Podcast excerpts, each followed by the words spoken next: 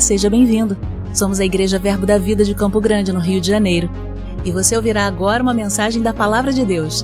Desde que ela transforme a sua vida.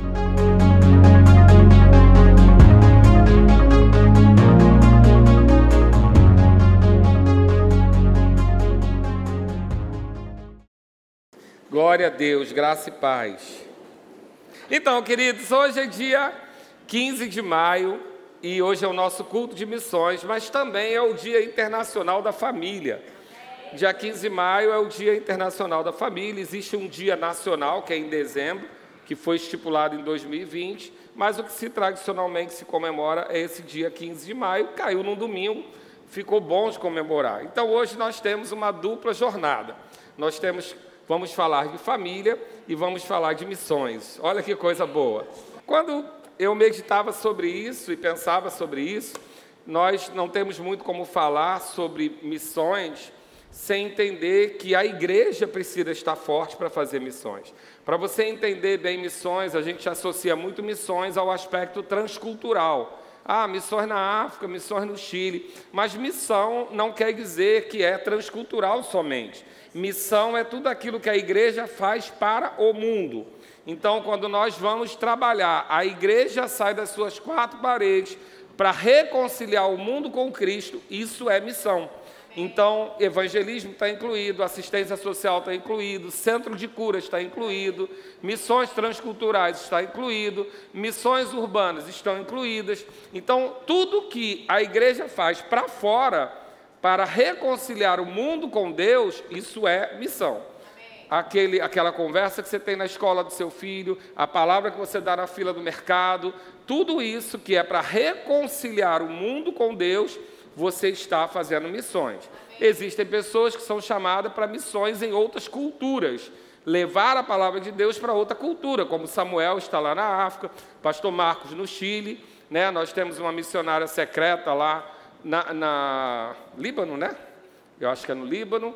E então eles são missionários transculturais. Mas quando fazemos aqui o Hemorrio, quando fazemos uma ação social, quando fazemos evangelismo, quando vamos para a rua, ou simplesmente como falamos de Jesus, nós estamos fazendo missões. Amém? Amém? Agora, missões, ela depende que a igreja esteja forte estabelecida. Uma igreja que não está forte, uma igreja que não está saudável, ela muito provavelmente não vai conseguir fazer missões, porque você vai reproduzir, você vai convidar pessoas para elas vão desejar olhar para você e ver na sua vida o que você tem de diferente a ponto dela querer te ouvir. Então ela vai olhar para a sua vida, para a sua família, para a sua provisão, ela vai olhar para você. Então a igreja precisa estar estabelecida e forte. E da mesma maneira a sua família. E o diabo sabe disso. E como ele sabe disso, ele vai investir maciçamente para que a unidade na igreja ou na sua família seja quebrada. Amém? Esse é o papel dele, é a função dele e ele faz o trabalho dele. A gente pode falar o que for dele, mas ele é trabalhador. E ele faz a função dele. Agora, a nossa função qual é? Fazer a vontade de Deus. E a vontade de Deus é que se viva em unidade. Por quê? Porque a palavra nos garante que aonde há unidade, nesse lugar, nesse lugar marcado, nesse ponto de ônibus, é que Deus derrama, a sua, ordena a sua bênção. Então é na unidade que Deus ordena a sua bênção. E a unidade é algo que precisa ser mantido como? Com esforço. Unidade não é algo que você ora, Deus me dá unidade. Não funciona desse jeito. A unidade é algo que você ora para que você ora, você se fortalece para com diligência, com empenho, conquistar a unidade. Afinal de contas, a Bíblia diz que nós devemos suportar uns aos outros. Você pode ser elegante e poético e dizer que suportar é dar suporte, ou você pode ser realista e entender que suportar é aguentar alguém. Amém? É o que a cadeira está fazendo aí com você, ela está te suportando. certo? Porque nós precisamos suportar uns aos outros, porque somos diferentes, temos defeitos, não somos perfeitos, estamos nos aperfeiçoando, mas vamos ter as nossas diferenças. Então, hoje, por conta disso, eu quero tratar de um assunto com você, tratei pela manhã, vou tratar de alguma forma pela noite. A gente vai falar de conflitos. Glória a Deus. Amém. Coisa boa, né? Então, a gente vai falar de conflitos. Por quê? Porque, querido, unidade não significa falta de conflitos. Não existe possibilidade de não haver conflito. É, o próprio Jesus deixa bem claro que nós vamos viver conflitos, nós vamos viver ofensas, nós vamos viver o que a palavra chama de, a, a palavra no grego chama de escandalon, que são ofensas, né, que são é, é, é armadilhas do diabo para nos prender. Então, lá em Mateus 18, no, no versículo 7, diz assim: Ai do mundo por causa dos escândalos, porque é inevitável que venham escândalos, mas ai do homem pelo qual vem o escândalo. Essa palavra escândalo é escandalon, que significa também ofensa ou armadilha do diabo, ou uma armadilha que possa prender você. Essas ofensas, elas vão acontecer inevitavelmente. Por quê? Porque as pessoas são mais? Não porque ofensa é algo inversamente proporcional à sua expectativa. Então, quando você gera expectativa sobre alguém, quanto maior a sua expectativa, maior a possibilidade de decepção ou de ofensa. Porque quando você vai gerando expectativa com a pessoa, você gera uma expectativa própria que não quer dizer que a pessoa é capaz de corresponder, ou que ela saiba corresponder. E com quem a gente gera mais expectativa? Com aquele que Jesus mandou amar, o próximo. Porque o distante, querido, é fácil. Amar o distante é muito fácil. Não é verdade? Amar quem está longe, quem você só vê de vez em quando, quem não pisa no seu calo, é muito fácil. Mas quando nós, quando Jesus diz que nós devemos amar ao próximo, ele está falando realmente de proximidade, de alguém que possa te ferir, que seja capaz de te ferir. Eu gosto de pensar que a Bíblia diz que a gente tem que perdoar 490 vezes o ser humano por dia. Querido, quem tem possibilidade de te ofender 490 vezes por dia, senão alguém que mora com você ou que dorme com você? A maior possibilidade de alguém que consiga esse número todo de ofensas é alguém que está muito próximo porque ele vai ter essa oportunidade. Marcela costuma dizer: na igreja, alguém pisa no seu pé, você fala, que honra ser pisado por você. Mas em casa não é bem assim. Em casa, a gente não quer ser pisado várias vezes. E é óbvio que as pessoas que estão próximas de nós, elas conhecem mais as nossas fraquezas, elas conhecem mais os nossos anseios, têm mais chance de acertar na ferida certinho porque é muito próximo e é alguém que você tem expectativa de que cuide de você, que guarde você, que proteja você. Agora deixa eu dizer uma coisa, as expectativas elas são muito diferentes. Então, por exemplo, pode existir o caso de alguém que está vivendo um problema. E porque ele está vivendo um problema, uma dor, um luto, uma perda, alguma coisa, ele tem expectativas diferentes. Então, tem pessoas que falam assim para mim, pastor, é um absurdo. Eu cheguei na igreja e todo mundo sabe do meu problema e ninguém me perguntou. Aí, na mesma situação, uma pessoa vira para mim e fala assim: Pastor, eu não vou na igreja mais não, porque eu não aguento mais todo mundo perguntando pelo que eu estou passando. Porque as pessoas têm expectativas diferentes. Se você fala é porque falou, se não fala é porque não falou. Porque cada um tem um jeito de reagir. Então, a gente não sabe exatamente como agrada você. Você não sabe exatamente como agrada a mim porque nós temos expectativas diferentes. E quanto mais relevante a pessoa é para a nossa vida, maior a nossa expectativa. Então, quanto mais importante a pessoa é para nós, mais a gente ama, mais a gente entende que ela é relevante na nossa vida, nós aumentamos a expectativa. E quando aumentamos a expectativa, nós estamos dando a mesma proporção para a decepção ou para a ofensa. Porque se temos uma expectativa grande, quando ela não é atingida, isso gera uma ofensa grande. Isso gera uma decepção grande. Mas Jesus está dizendo que é impossível que você não tenha essas decepções. É impossível que você não seja ofendido. É impossível, inevitável, que você viva situações de conflito. Então, nós precisamos falar sobre conflito. Sabe que Paulo fala mais de conflito do que de muitos temas que a gente prega, como fé, amor, etc. Porque quase todas as cartas de Paulo estão tratando de conflitos da igreja. Paulo trata bastante sobre conflitos. Paulo teve conflitos. Paulo viveu conflito com um grande amigo, Barnabé. Mas isso não fez dele um inimigo de Barnabé. Mas existem momentos na vida onde a gente vai discordar, a gente não vai concordar sempre. Existem momentos na vida que a nossa expectativa é de uma ação diferente do que a pessoa tomou. Então isso vai gerar conflito. Agora, como é que se resolve conflito? É com o tempo? Não, querido. Eu falei aqui pela manhã, vou repetir para você também. Se tempo curasse alguma coisa, querido, na fila do SUS o povo era curado. Tempo não cura as coisas. Tempo ameniza o sentimento, mas ele não cura. Muitas vezes aquilo vai até crescendo, porque mal resolvido, aquilo vai virando um fantasma. E às vezes a frase que você falou, que nem era tão significante, com o tempo aquilo vira num tom, passando de boca em boca, aquilo cresce num tom que vira uma ofensa muito grande, nem era isso tudo. Então o tempo não cura conflito. O que cura conflito é você tratar o conflito, é você resolver o conflito, mas como? À luz da palavra, como a palavra diz que deve ser feito. Então, eu também tratei pela manhã e quero repetir agora sobre quando nós não tratamos um conflito, a gente pode estar fazendo o quê? Sendo omisso com uma situação. E a omissão, a gente não gosta tanto de falar, mas a omissão ela é a mãe da rebelião. Porque a rebelião, ela não acontece sozinha, porque Satanás não tem esse poder todo. Satanás é sim o pai da mentira, ou talvez o pai da rebelião.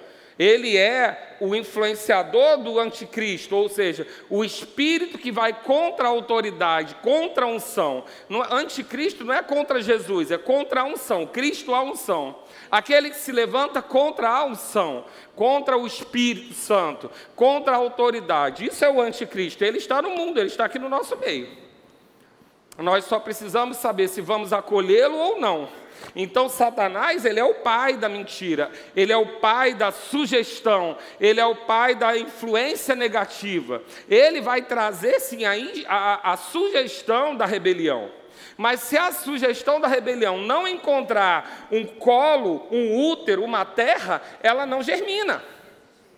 Ela precisa encontrar um lugar para se assentar. E aonde se assenta normalmente a rebelião? Na omissão. Nós vamos ler o texto, por exemplo, de Davi, nós vamos perceber que Davi com Absalão, a gente joga muita pedra em Absalão, porque Absalão acolheu a rebelião. Mas, na realidade, Davi foi a mãe da rebelião de Absalão. Porque Davi, em vez de corrigir o filho que violentou a outra filha, Davi se omitiu. E essa omissão gerou em Absalão uma indignação que se tornou rebelião. Nós vamos ver a omissão de Moisés nos princípios que levaram também à, rebeli rebelião de, de Midian e de Arão. Então nós vamos ver muitas vezes que a rebelião, ela, ela tem o pai, mas ela precisa da mãe. Nenhum filho nasce de um só. Precisa ter essa conjunção. Então, quando nós não corrigimos o nosso filho, quando nós não admoestamos um amigo errado, quando nós não corrigimos o nosso cônjuge, quando nós não corrigimos uma ovelha, nós estamos preparando o útero para a rebelião. Porque não fazendo aquilo que devemos fazer, nos omitindo daquilo que é a nossa parte, quando eu sou o cabeça de uma casa, eu tenho a obrigação de educar os meus filhos. Quando eu sou o líder de uma igreja, eu tenho obrigação de admoestar a, a, a congregação. Eu tenho obrigação de corrigir o que está errado, e muitas vezes em público. A gente faz muito pouco aqui, graças a Deus. Mas a correção pública, ela é bíblica. Por quê? Porque quando você erra em público, a ponto de influenciar a vida da congregação, precisa ser corrigido em público para que a congregação não erre junto. A gente faz pouco aqui, graças a Deus. Não tem necessidade, não chegamos a esse caso. Porque a Bíblia diz que primeiro você procura o irmão, se o irmão não quiser se corrigir, você procura duas ou três testemunhas, se o irmão não quiser se corrigir, você leva para a congregação. Nós nunca chegamos nesse terceiro episódio. Graças a Deus, tomara que não chegue. Mas nós vamos ver que essa correção, ela é uma parte que é necessária. A admoestação, ela é necessária. Sabe, queridos, pregar sobre promessas é maravilhoso. Há dois domingos atrás eu preguei sobre o El Shaddai, promessa, Deus de provisão, e a gente correu, a gente pulou, a gente dançou. Mas deixa eu dizer, antes de toda promessa tem uma palavra chamada princípio, e princípio vem antes do da promessa. Por isso que o nome é princípio, é lá do início. E se nós não conhecemos os princípios, podemos abrir mão da promessa. Então, é bom e necessário que nós falemos sobre as promessas. Nesse dia você corre, você pula e você dança. E no dia do princípio, você celebra, porque Deus está preparando para você que você alcance a promessa. Amém? Então, a omissão, o não tratar do conflito, isso pode gerar rebelião. Mas rebelião o quê? De rachar a igreja?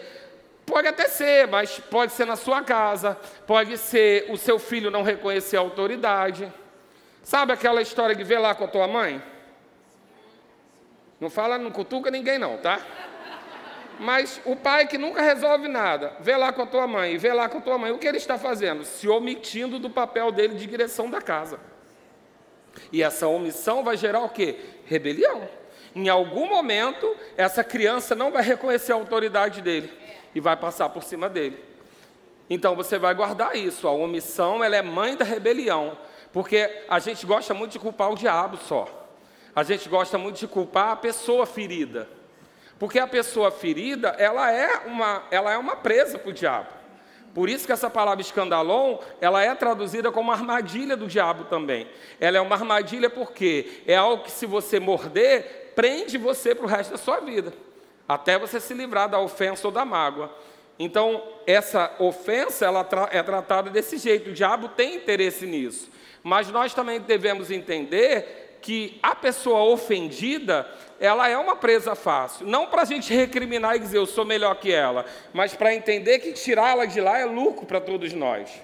Porque a partir do momento que ela é ofendida, ela pode abrir espaço para uma raiz de amargura, etc. Agora eu vou dizer uma coisa para você curiosa. Eu faço muito gabinete há 10 anos, são 10 anos de pastoreio que vai completar agora, mais 10 anos que eu fui de liderança de. Eu fui líder aqui, cinco anos, depois fui líder na Pedra cinco anos, então sempre fiz atendimento, gabinete, conversa, aconselhamento, sempre viveu na minha vida. Eu sempre faço aconselhamento de quem é ofendido. O ofensor nunca me procura para o gabinete. Pastor, eu quero conversar com o senhor. Eu ofendi uma pessoa, eu magoei uma pessoa, eu errei com uma pessoa e eu quero consertar. Sabe que esse gabinete ainda não rolou? Porque a nossa tendência é só valorizar quando nós somos ofendidos. Mas deixa eu dizer uma coisa para você: você ofende muitas pessoas, querendo ou não querendo. Ou porque você perguntou como ela estava, ou porque você deixou de perguntar. Ou porque você chegou e sorriu e o dia dela não estava bom e ela achou que você estava ironizando o sofrimento dela. Ou porque você chorou com ela e ela disse que você piorou o dia dela. A gente nunca vai saber. Tem coisas que para mim não são importantes que para você é. Tem coisas para mim que não são significativas e para você é. Então você vai ter expectativas de mim que eu talvez não possa suprir e vice-versa. Então, nós temos que entender que a gente também não atende todas as expectativas. Eu não atendo todas as expectativas dos meus filhos. Eu dou para eles o quê? O meu melhor. O meu melhor não quer dizer que é melhor para ele, mas é o meu melhor. Mas em algumas coisas eles vão ficar desejando algo que eu não tenho para oferecer. E eu sempre olho para a minha vida e digo: eu estou dando, meu pai me deu algo, eu estou melhorando o que meu pai me deu e passando para eles. Né? E provavelmente meu pai recebeu algo muito pior do que ele me passou. E a gente vai nessa ciranda, mas a gente não é perfeito. Então nós vamos ofender pessoas. Nós vamos magoar, machucar pessoas. E nós precisamos entender que vamos ser machucados e feridos também. Amém, queridos? Agora deixa eu contar um segredo para você. Quando que você vai se ferir muito? Quando é que você vai ficar muito ferido? Quando você estiver fraco espiritualmente. Eita Deus. Querido, quando você está fortalecido espiritualmente, até chega a, a, a, armadilha, mas ela não consegue te ferir. É mais ou menos como fisicamente uma pessoa que né, que se prepara, que, que, que, que, que faz exercício, que tem a musculatura desenvolvida, ela não é fácil de ferir. Agora, o outro que nunca pisou numa academia, que tem uma vida sedentária, que não faz nada, torceu o pé, está em casa. Então, é muito mais fácil você ferir alguém que não se exercita. Então, é bom a gente olhar para a nossa vida e descobrir se a gente está se ferindo muito, pode significar que a gente está se exercitando pouco espiritualmente. Nós não estamos orando, nós não estamos meditando na palavra, nós não estamos nos fortalecendo no congregar. Fica a dica hashtag para você que está assistindo esse vídeo, porque essa história de assistir não fortalece você, faz que você tenha conhecimento mas a congregação não tem só conhecimento, ela tem a unção coletiva. A congregação, ela tem o convívio, o ferro afiando ferro. A congregação faz com que você ame o, pró o próximo. O vídeo não consegue fazer amar o próximo, eu sou distante. De lá talvez me vejam até mais magro. Mas não é assim que a vida funciona. A Bíblia diz que nós temos que viver em unidade convívio, amando quem? O próximo. Diga aí, a pessoa que está do seu lado, ama ela. Olha aí. e se for o seu cônjuge, mais ainda. E se ele não está merecendo, lembra que foi você que atraiu ele. É sempre importante a gente lembrar isso. Você tem aquilo que você atraiu. Amém, querido? A gente não vem nada que a gente não mereça. Entendeu? A gente atraiu algo. Você deu, comunicou algo que atraiu essa pessoa. Então, quanto mais você fala mal dessa pessoa, mais você denigra você, porque é o que você atraiu. Eita Deus! Não é verdade? A gente sabe, né? Eu estava contando aqui.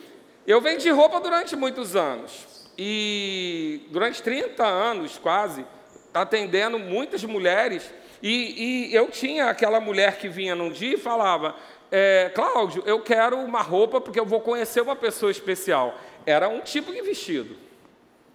Era, tinha uns detalhes nesse vestido, porque ela queria atrair.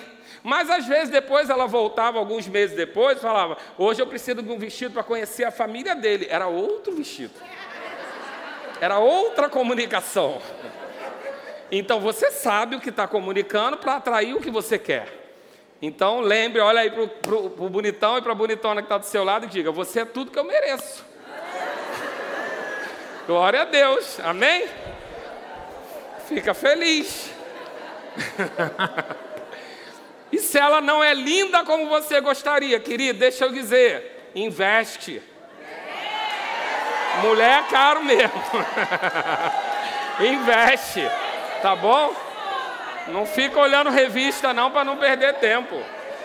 Investe porque mulher bem patrocinada sempre vai ter um sorriso mais bonito. Glória a Deus. Glória a Deus. Então a gente está falando de conflito. Vamos levar esse assunto a sério. A gente está falando de conflito. E a igreja é uma grande reunião de possibilidades de conflito. A sua casa e a sua família também. E a gente precisa saber que paz não é ausência de conflito. Paz é resolver os conflitos. Amém? Nós não vamos ter ausência de conflito, mas a maneira como a gente vai fazer. Agora, a gente aprende muito pouco sobre lidar com quem diverge da gente.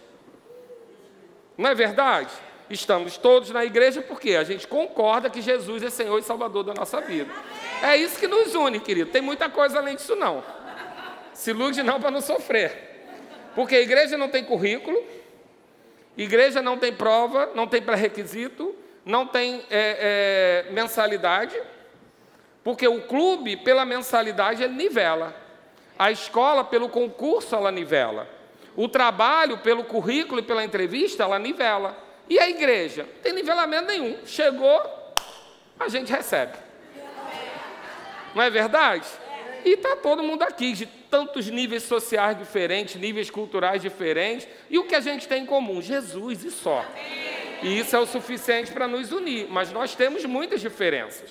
Nós temos diferença de educação, nós temos diferença de criação, de caráter.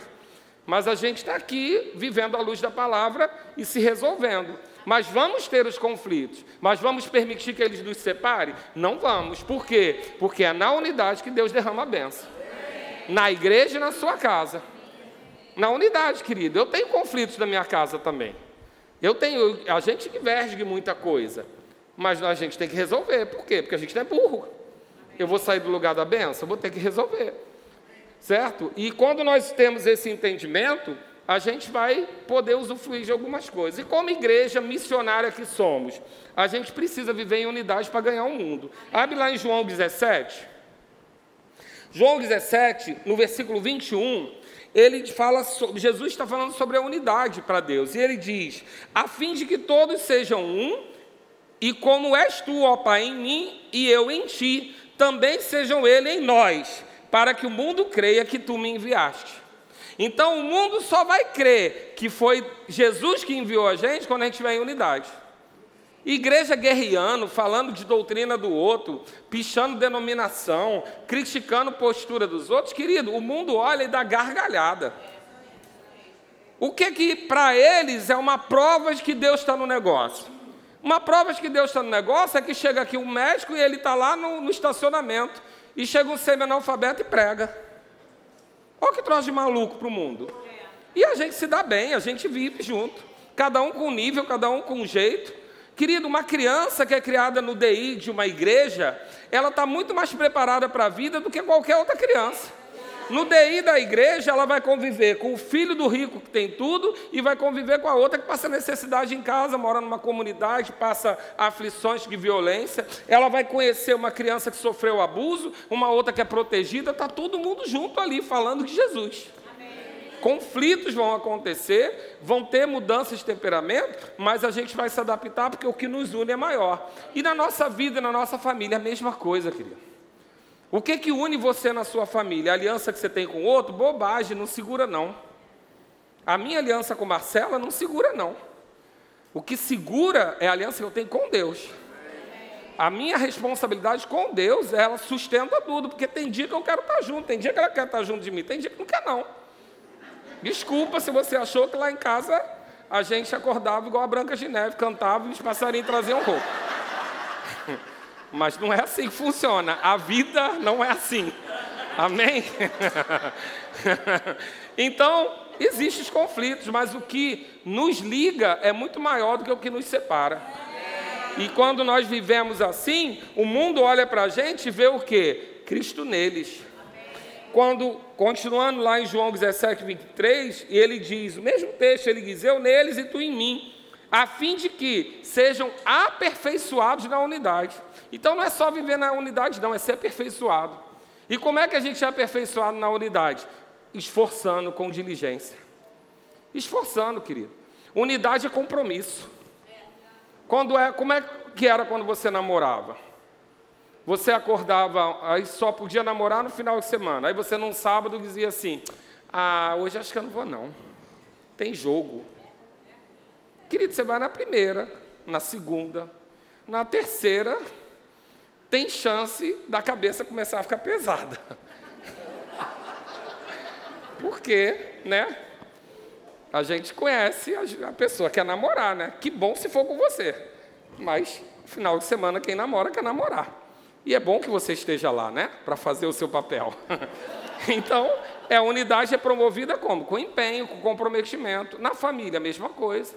Sabe, criar hábitos de sentar à mesa, criar hábitos de nos reunir de vez em quando. Se não dá para ser todo dia, no domingo senta à mesa. Ter compromisso de fazer programações juntos. São coisas que exigem esforço hoje em dia. Não é natural, porque a nossa vida é corrida. A igreja, a mesma coisa. Eu fico pensando, às vezes, né? é, a igreja, os líderes, os trabalhadores, eles não podem dizer, hoje eu não vou. Porque eu não posso. Imagina se vocês todos viessem aqui hoje, aí subisse aqui uma pessoa e dissesse assim, gente, hoje vai ter culto, não, porque o pastor não está bem. Você ia ficar feliz, não ia?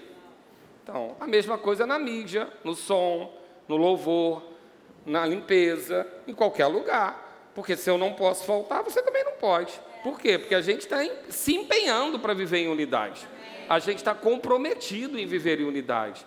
Então vão ter conflitos, vão ter coisas que nos desanimam, vão ter. Mas a gente vai fazer o quê? Vai vencer eles. A gente não vai colocar embaixo do tapete, ok? E eu estou pregando isso porque a gente está vivendo algum conflito? Não, querido, está tudo tranquilo.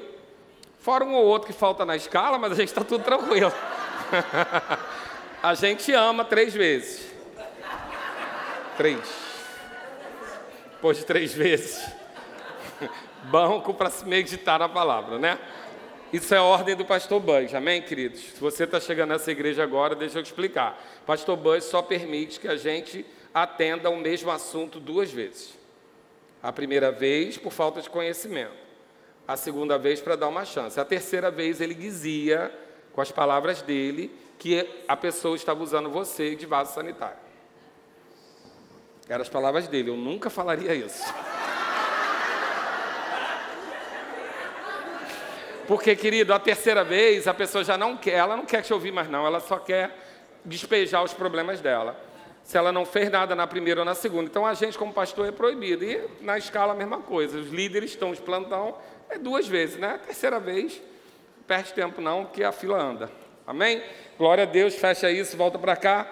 Romanos 12 diz: Não torneis a ninguém mal por mal. Versículo 17: Esforçai-vos por fazer o bem perante todos os homens e no 18 ele diz: Se possível, quando depender de vós, tem de paz com todos os homens. Então tem duas circunstâncias aí. Tem se é possível e se depender de nós.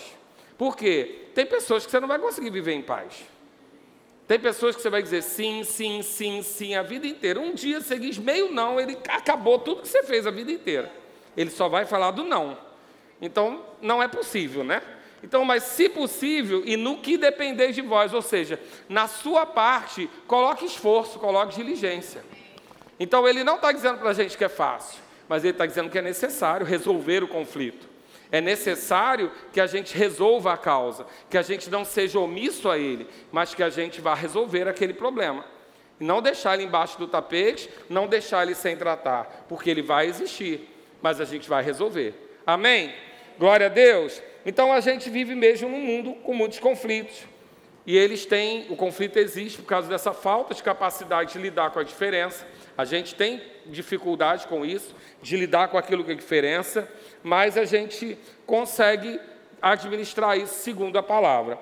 Romanos 12, esse mesmo 18, mas ele diz numa outra tradução assim: façam o possível até onde depender de vocês para viverem em paz com todos. Então, o nosso papel como cristão é buscar a paz, não é aguardar a paz. Nós não andamos terceirizando. Se ele vier me procurar, se ele me perdoar, se ele vier pedir perdão, não. A nossa parte é fazer com que, naquilo que eu posso, eu, eu viva em paz, eu traga paz. Então, exige empenho, exige esforço na sua casa, na sua família. Porque se a gente não conseguir fazer isso, o mundo não olha para a gente e vê Cristo em nós. Porque o cristão não é reconhecido pelo poder. Deixa eu dizer uma coisa para você: outras religiões também manifestam poder. Outros deuses também manifestam poder. Nós não vamos ser conhecidos de Cristo pelo poder. Nós vamos ser reconhecidos de Cristo pelo amor e pela unidade. Então isso é a nossa diferença. Então essa unidade, ela é promovida por aquilo que nós temos em comum e vamos ter o que é diferente, mas vamos resolver as nossas diferenças. Amém? Porque toda vez que a gente não estiver resolvendo isso, nós estamos sendo omissos. E se estamos sendo omissos, estamos gerando o quê? Vou ensinar tudo de novo. Rebelião. Amém, queridos? Queridos, eu vou dizer para vocês, tem sido uma revelação muito grande na minha vida. Porque é muito comum a gente viver andaços de rebelião no meio cristão. Igrejas se dividindo, né, levas de pessoas saindo de igreja, isso é muito comum, porque o diabo sabe que de fora para dentro ele não consegue muita coisa. A pandemia foi uma estratégia diabólica para acabar com a igreja. A gente sobreviveu, a gente se fortaleceu até. Mas algumas pessoas, por não terem essa consciência de unidade, elas se acomodaram. A pandemia fez que muitas pessoas ficassem individualistas. E a Bíblia diz que aquele que busca os seus próprios interesses é egoísta. Porque quando eu estou em casa e só assisto, esse lugar de assistir já me coloca de fora. Eu não estou dizendo um dia ou outro, quando você está assistindo um, um, um, uma ministração, porque você não pôde ver no dia ou quer, quer ouvir de novo, mas trocar o convívio da igreja por assistir na, tele, na TV ou na internet, não deixa de ser uma forma de egoísmo. Você que está aí me assistindo, me ama. Mas não deixa de ser, porque eu não busco, eu só busco meus próprios interesses. Aquela história de, ah, não, sou eu e Deus, com a igreja eu não convivo bem. Querido, a gente já falou isso aqui. Nós somos a noiva de Cristo. Se não convidou a noiva, não entra na festa. Porque na boda vai ter os dois, noivo e noiva. E você não vai querer estar nesse casamento falando só com uma parte. Você vai ter que aturar a noiva para poder ser convidado do noivo. Né? Aquele exemplo que eu dou sempre da casa de praia, daquela amiga, né? Eu já falei aqui, né? Não? Falo de novo então. Todo mundo já foi para uma casa de praia um dia que convidou um amigo e tem a namorada do amigo. Que não tira o prato da mesa. Só, só comigo que acontece? Não sei que não é, sabe por quê? Se você for para qualquer casa de praia e for comprar pão na padaria, na fila do pão o assunto é a noiva ou a namorada de alguém que não faz nada e é folgada. Todo mundo está falando o mesmo assunto. Todo mundo tem um amigo que tem uma noiva ou namorada folgada. Mas por que você atura ela? Porque você ama um amigo. A igreja é isso. Nós somos a noiva de Jesus. Folgado, trabalhoso, mas para estar com Jesus tem que amar a noiva. Então, não tem esse negócio de ficar em casa, entendeu? Tem que aturar a noiva, tem que lidar com ela. Ela tem uns defeitinhos mesmo, mas a gente vai levando porque você não quer ficar de fora da boda. Pensa lá no dia, todo mundo se encontrando nos ares, a banda tocando, os amigos teus já chegaram na frente, separaram a mesa e você não pode entrar porque não se dá com a noiva. Pensa, melhor engolir a noiva, não é? Glória a Deus. Diz: Eu amo a noiva de Cristo. E o que a gente vai fazer quando o conflito acontece? A gente vai fazer o que Efésios 4, 3 diz. A gente vai se esforçar diligentemente. Diga comigo, diligentemente. Não é uma vez, não é de vez em quando, é com esforço, com diligência, repetidamente. Para quê? Para preservar a unidade do espírito no vínculo da paz. Então, é um esforço que a gente vai fazer. Agora, há graça para isso. Sabe por que é graça? Eu vou te provar agora. Quem aqui é, é, tem o chamado de reconciliar o mundo com Cristo? Levanta a mão. Fica com a mão levantada, fica com a mão levantada. Os outros eu vou orar para aceitar Jesus. Você tem o chamado para reconciliar o mundo com Cristo, não tem? Então Deus te capacitou para isso. Deus te deu capacidade de você se reconciliar o mundo com Ele. E você acha que não consegue reconciliar com a tua sogra? Essa capacidade que Deus te deu só funciona lá fora. Gente, é a vida como ela é, bem prática, tá? Depois vem os mestres aqui, bota grego, bota um monte de versículo. Eu sou a vida como ela é. Se você foi chamado pelo Deus Todo-Poderoso, soberano, que derramou sobre você a graça que capacita para reconciliar o mundo com Cristo, você não vai ter capacidade de se reconciliar com a sua nora. Querido, é galho fraco.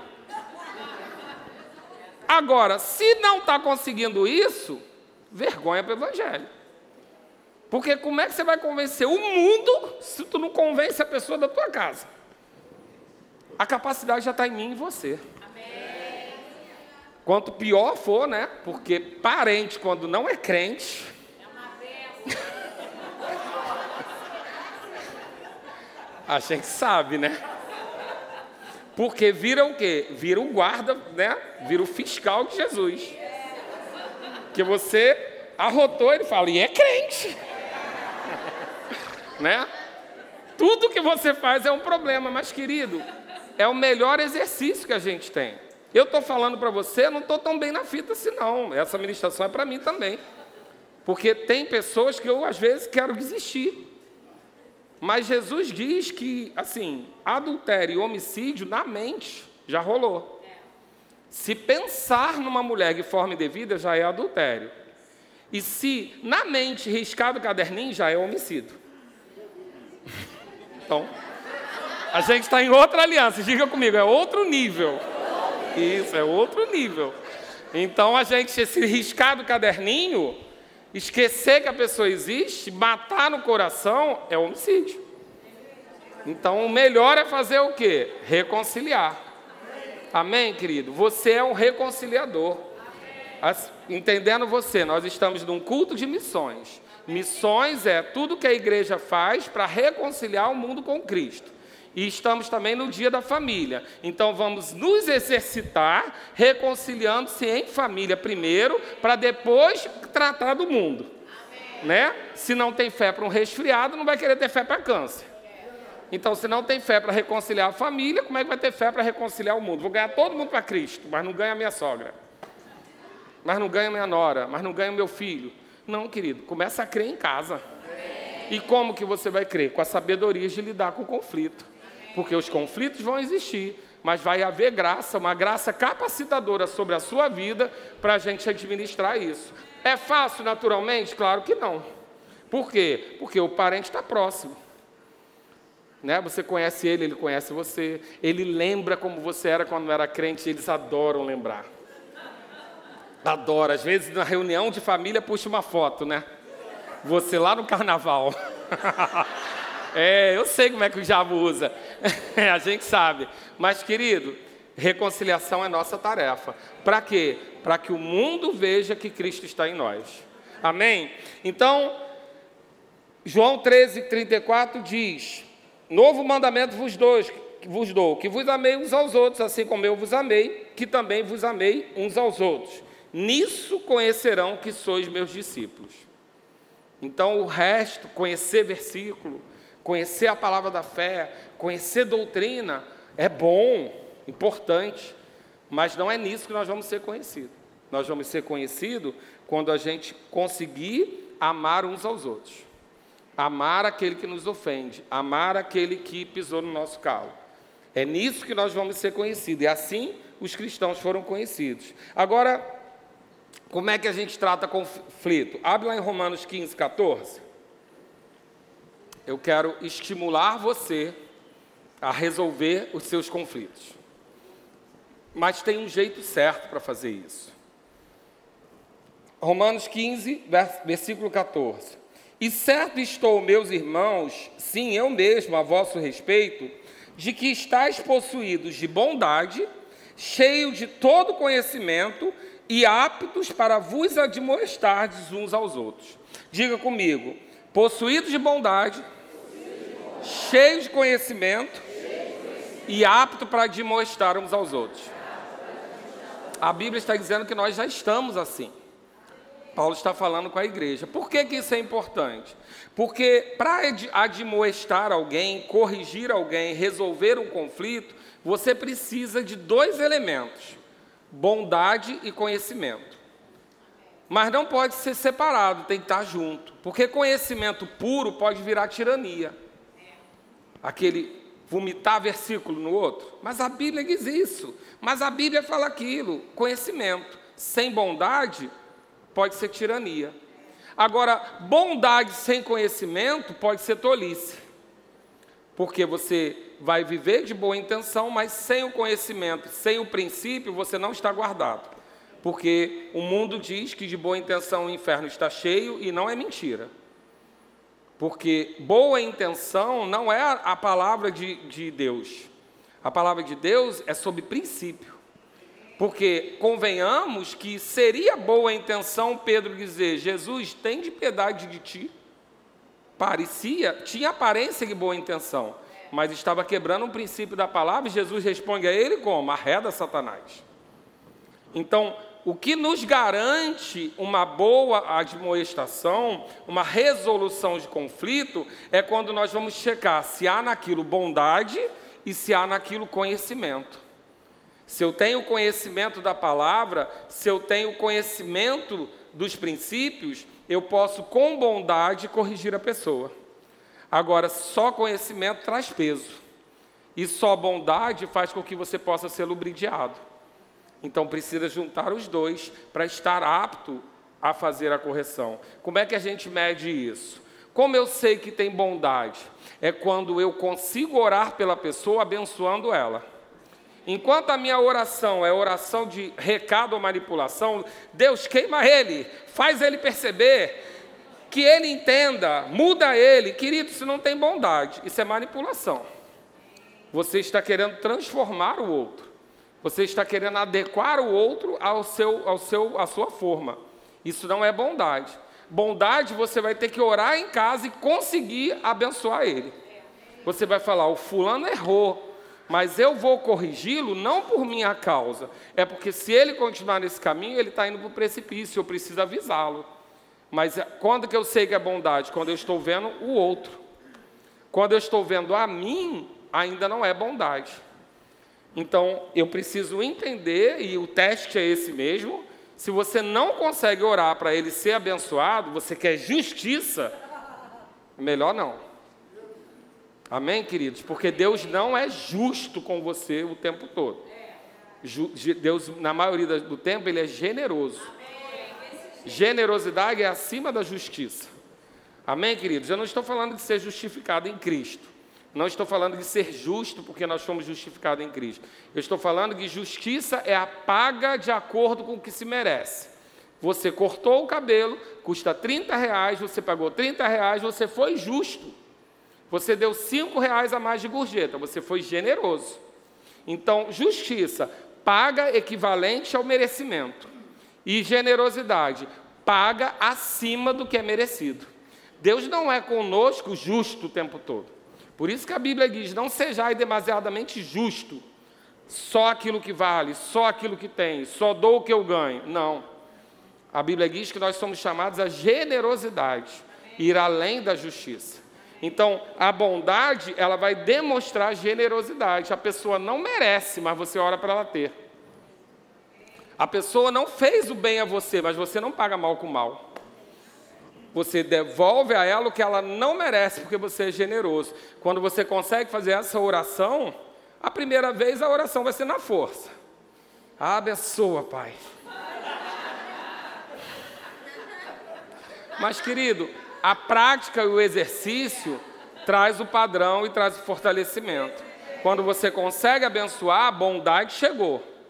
E o conhecimento? É o conhecimento da palavra, os princípios. Não avalia pelo que você acha, avalia pelo que a palavra diz. Por quê? Porque o que você acha é seu.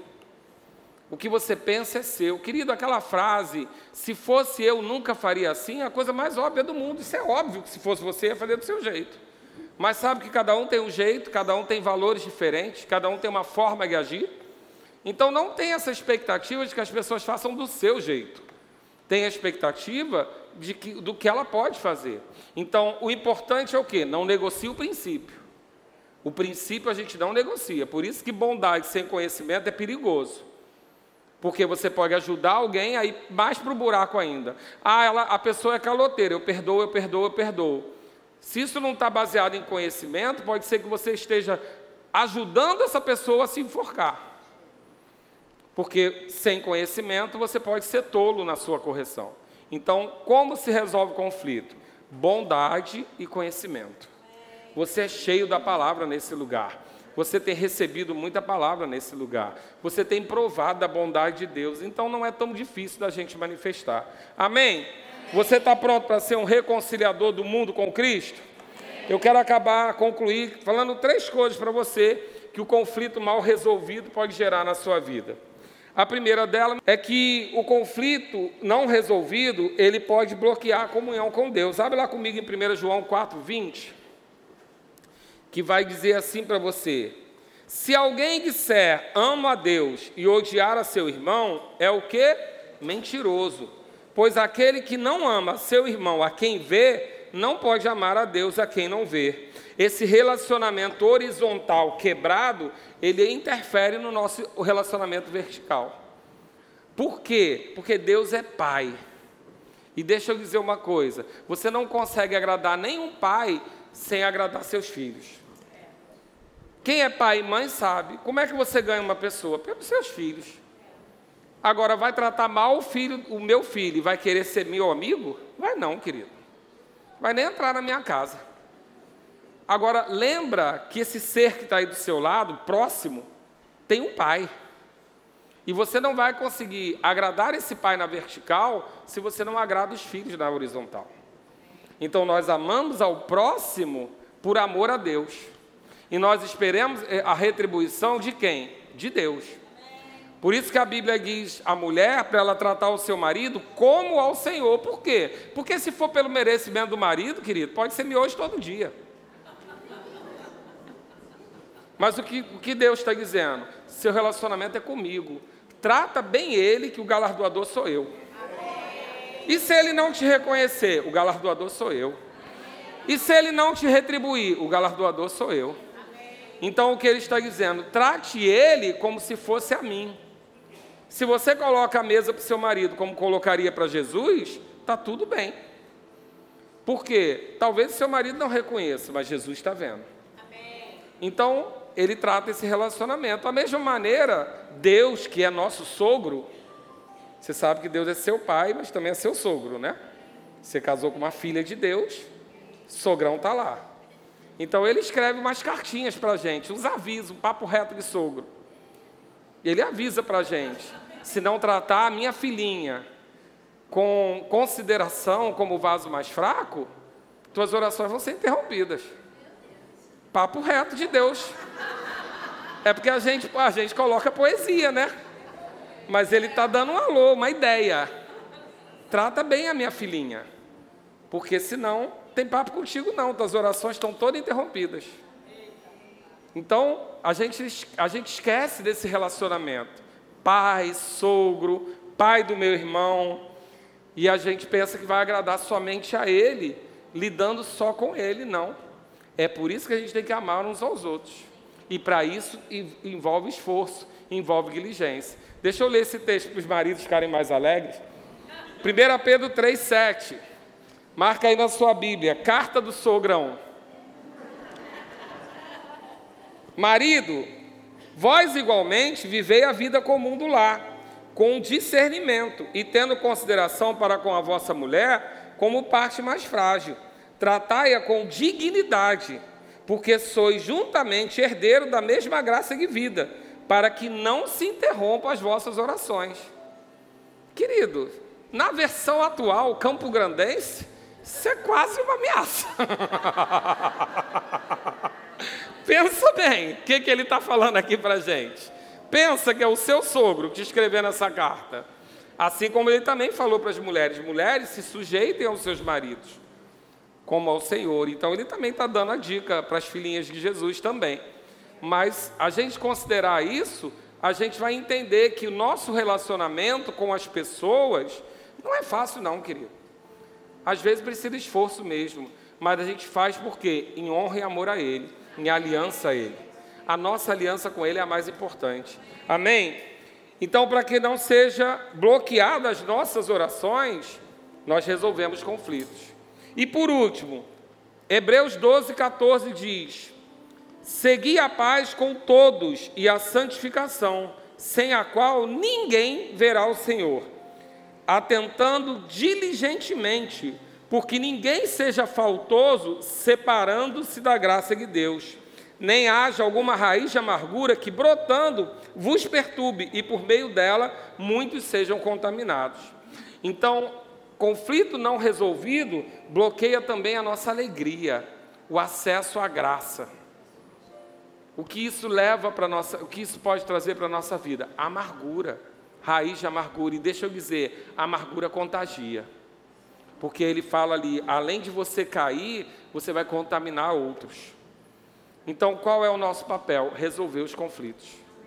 Resolver como? Com bondade e conhecimento. Esperando com que o outro venha? Não, no que depender de vós, você vai fazer com que tenha paz. Nós vamos é, cultivar a paz. Então, o que Deus está nos chamando nessa igreja? Eu creio eu ministrei uma palavra muito semelhante a essa na igreja de Recife, quando o pastor Humberto me convidou para ministrar lá. E nitidamente eu percebi que eu estava falando com uma igreja madura. Porque uma igreja que é imatura ainda, a gente ainda está no perdão. A gente está pregando perdão, e perdão vai pregar sempre. Uma vez por mês a gente tem que falar de perdão, amém? Mas uma igreja madura, você já o nível já não é perdão, o nível já é reconciliação. Porque a capacidade de perdoar já foi alcançada. Agora você tem a capacidade de ir além, buscar a paz com os outros. É esse nível que Deus está tratando com a gente agora. Diga comigo, é outro nível. Outro nível. E por que Ele está tratando isso? Porque é na unidade que Deus derrama a benção. Tem coisas que estão à porta como aqueles camelos da rainha de Sabá na porta de Salomão, cheio de ouro, cheio de pedras, esperando a sabedoria de Salomão se manifestar para que ela mandasse entrar. Tem camelos na sua porta. Camelos na sua porta, cheio de prêmios e presentes de Deus, esperando somente o quê? Que o poder da unidade esteja estabelecido, para que ali Deus ordene que a bênção seja liberada. Talvez um culto de princípios não tenha tanto glória a Deus e aleluia, mas deixa eu dizer, tem resultado. Se você for um, um, um praticante operoso dessa palavra, não for um, um negligente, você vai usufruir do poder dessa palavra.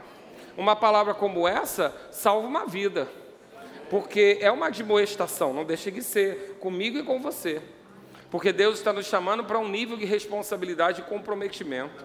E sabe, querido, isso é um privilégio. Porque Deus não corrige, é, pai não corrige bastardo. Deus não corrige filhos bastardos, ele corrige filhos legítimos. E dependendo do nível de correção, ele está nos chamando para um nível de maturidade, aonde o filho maduro é guiado pelo Espírito. Porque não precisa mais do aio da lei, mas ele maduro já pode ser conduzido pelo Espírito.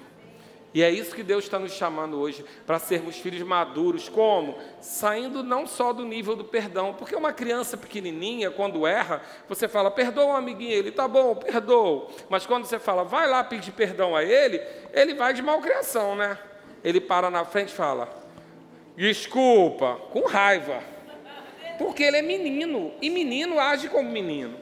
Mas nós não somos mais meninos, não há mais tempo de andar como meninos então nós vamos poder andar em outro nível, nós vamos poder andar em outro nível de maturidade.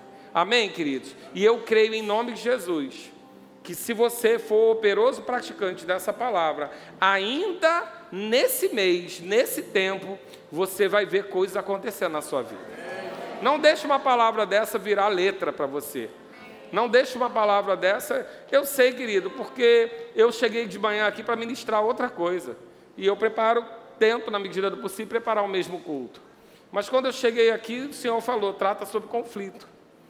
E eu fui de manhã, eu fluí simplesmente, nem estava tudo preparado, tinha alguns versículos anotados, mas fluí naquilo. E, eu, e falei, eu, isso é importante que a igreja ouça isso à noite. É uma ministração diferente, mas é o mesmo conteúdo.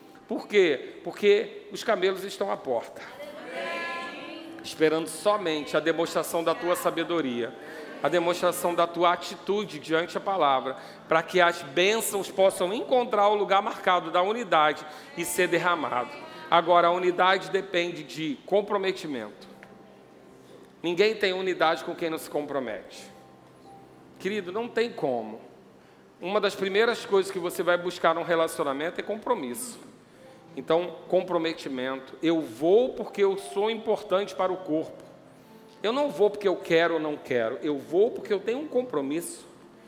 Eu tenho uma parte. Deus derramou sobre mim uma parte. Jesus me deu dons.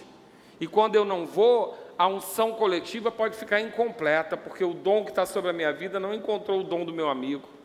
Você é parte essencial dessa engrenagem. Ah, mas você não está pregando, querido, mas a gente não prega sozinho aqui, não. Se você não puxar, não sai nada se você não interagir, se você. A sua expectativa determina o culto. Muitas vezes a gente vem com a ministração pronta e Deus transforma tudo por causa de uma vida. Deus transforma tudo por causa de um, de um, de um, do, do corpo, do funcionamento do corpo. Então você é importante, mesmo que seja para receber. Tenha a sua parte, se comprometa nisso. Toma cuidado com o que a pandemia fez do isolamento, da individualidade. Todo mundo vivendo os seus problemas. Sabe que quem vive só os seus problemas tem muito mais peso para carregar do que quem distribui? Porque você valoriza tanto o seu problema e quando você não conhece o que as pessoas estão vivendo, e muitas vezes, querido, por conhecer o problema de outro, você vê que o seu é uma bobagem. Então, o convívio, o congregar, o comprometimento, isso faz com que a gente esteja mais forte a unidade. E é aonde que Deus vai derramar a benção, é nesse lugar. Não fica acreditando que você é em casa sozinho, que Deus vai tirar daqui para jogar lá para você, não. Não é assim, não. Você pode até comer migalha que cai da mesa, mas o lugar da bênção está derramado na unidade. Vai ser ordenado na unidade. Então você tem dois deveres de casa até o dia 29: se reconciliar com a sua família. Dá amém, glória a Deus agora. É isso. E até lá você vai trazer pessoas para se reconciliar com Cristo. Porque você é um missionário, você vai fazer o mundo se reconciliar com Cristo. Amém?